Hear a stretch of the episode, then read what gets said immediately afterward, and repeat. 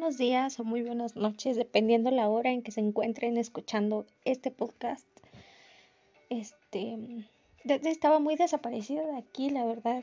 Lo que pasa es que esto de llevar una vida muy movida no, no es muy bueno a veces para este tipo de cosas. Pero ya estamos de regreso hoy con un nuevo tema, claro que sí.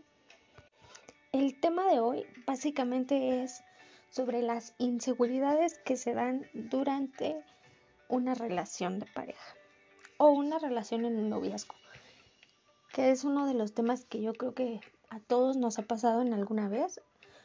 Todos en alguna ocasión yo creo que hemos sentido cierto tipo de inseguridad debido a ya sea un pasado lleno de derrotas y fracasos. Pero es justo lo que vamos a hablar el día de hoy. Así que quédense por favor. Y siéndoles honesta, a mí me gusta llevar como un orden, bueno, lo que yo considero que es un orden.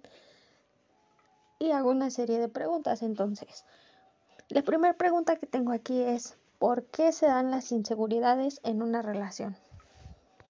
Y como ya mencionaba anteriormente, yo creo que una de las razones principales que detonan las inseguridades dentro de una relación es el cómo te ha ido en el pasado.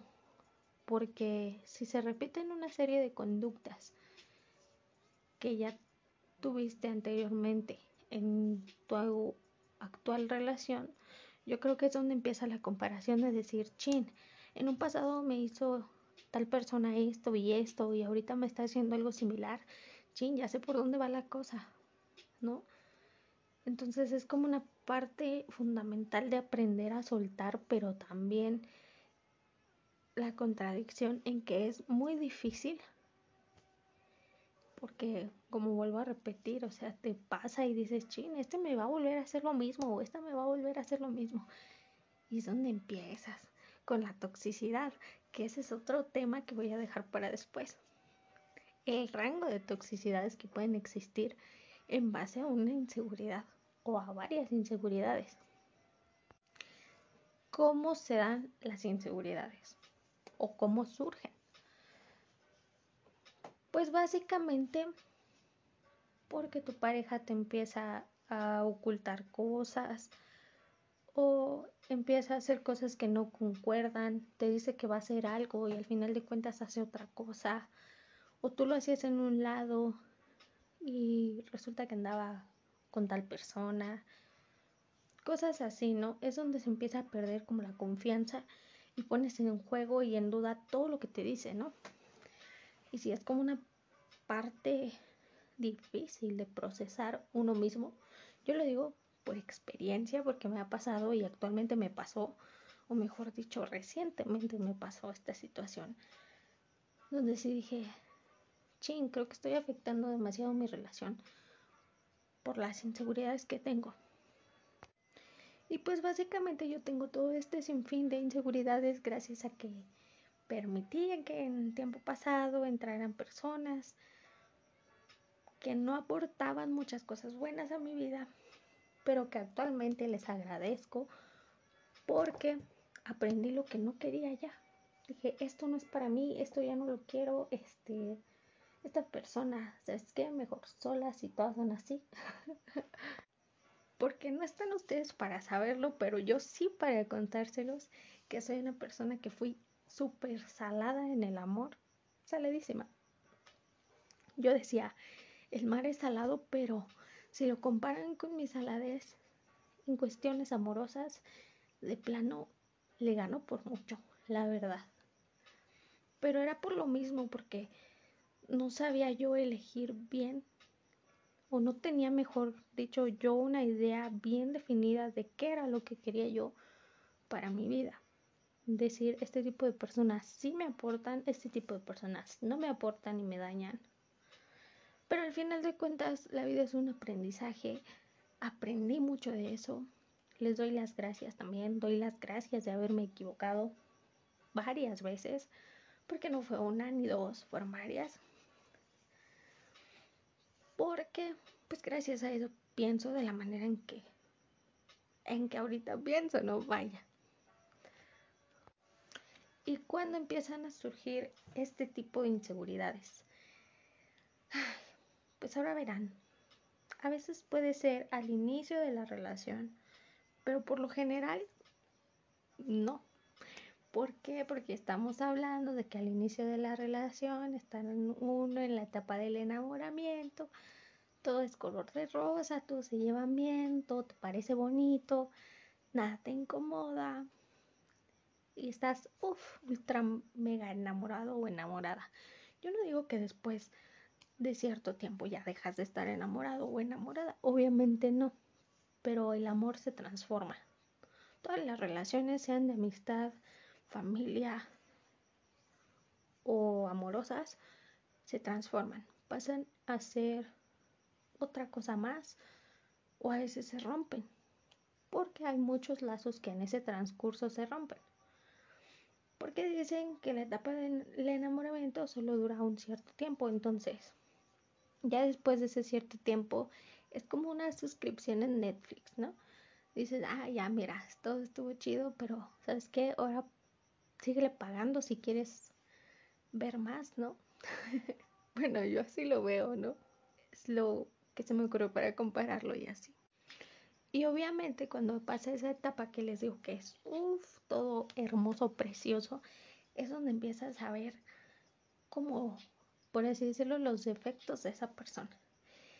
Y ahí es donde en verdad uno conoce el amor que le tienes a la otra persona, ¿no? Porque aprendes a quererlo, amarlo y hasta respetarlo sabiendo que es muy diferente a ti, que sus opiniones y su manera de ver la vida no eran como tú en un principio lo creías, que también tienes puntos de vista muy diferentes y eso es lo que hace como que se equilibre la balanza en muchas relaciones. Y en otras pues obviamente hace que fracasen porque se pierden en este tema de las peleas por las mismas inseguridades.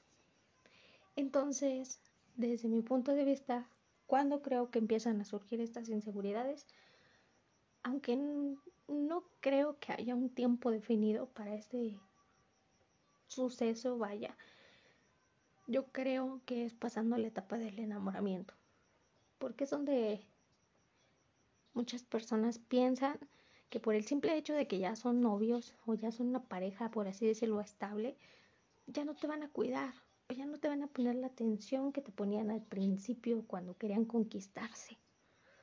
Porque dicen, ay, es que tengo muchas cosas que hacer. Ok, sí, pero antes también tenías cosas que hacer. Pero como no era tuyo o no era tuya, no le ponías, ¿cómo se llama? Le ponías, mejor dicho, el 100% a eso. Como de que yo la quiero en mi vida o yo lo quiero en mi vida. Pero les vuelvo a repetir, ya cuando sienten que ya está seguro o que ya va la segura, se empiezan a perder ciertos detalles. Entonces ahí empieza como a decaer la relación. Porque dices, antes me daba flores o antes me mandaba todos los días los mensajes como buenos días, buenas noches, ya comiste o, o así. O me marcaba antes de dormir. Y ahora ya no. Ahora se van perdiendo poco a poco ciertas cosas.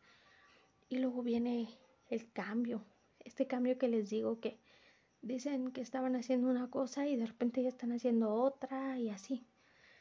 ¿Pero por qué? Porque empiezan a conocerse, empiezan a, ver que los puntos de vista quizás no son o la manera de reaccionar de la otra persona no es lo que tú esperabas. Entonces empiezas como a ocultarle cosas. Bueno, eso es lo que yo pienso. Falta ver la opinión de ustedes, falta ver o comparar mi punto de vista con otra persona que es algo en lo que también les adelanto, estoy trabajando. Acabo de publicar que si alguien quería hacer un podcast conmigo de algún tema en específico o yo lo elegía. Entonces es algo en lo que estoy trabajando porque no solamente quiero darles mi punto de vista, quiero tener más puntos de vista para así poder llegar más o menos a una conclusión, ¿no? ¿Qué es lo que pensamos? ¿Cómo interpretamos? las inseguridades en una relación. Y bueno, para no alargarme más, en conclusión a este tema puedo decir, Las inseguridades no tienen ni tendrán un tiempo definido en el cual ocurren. Simple y sencillamente creo que estas surgen a raíz de que se van perdiendo los detalles y empiezas a ocultar cosas. Entonces, ¿cuál sería mi consejo? No hagas lo que no te gustaría que te hicieran o lo que sabes que no aguantarías si la otra persona te hiciera. O sea, solamente planteate esa pregunta siempre que vayas a hacer algo. Si yo viera que mi pareja hace esto, ¿seguiría con ella o se dañaría algo? Y si tú consideras que sí, entonces no lo hagas, porque posiblemente, o lo más seguro, es que la otra persona piense algo similar. O sea, si a ti te duele, ¿qué te garantiza que la otra persona no? O que a la otra persona le valga. Pues obviamente no. Así que chicos, chicas, piensen bien lo que hacen. Antes de hacerlo, pónganse en el lugar de su pareja.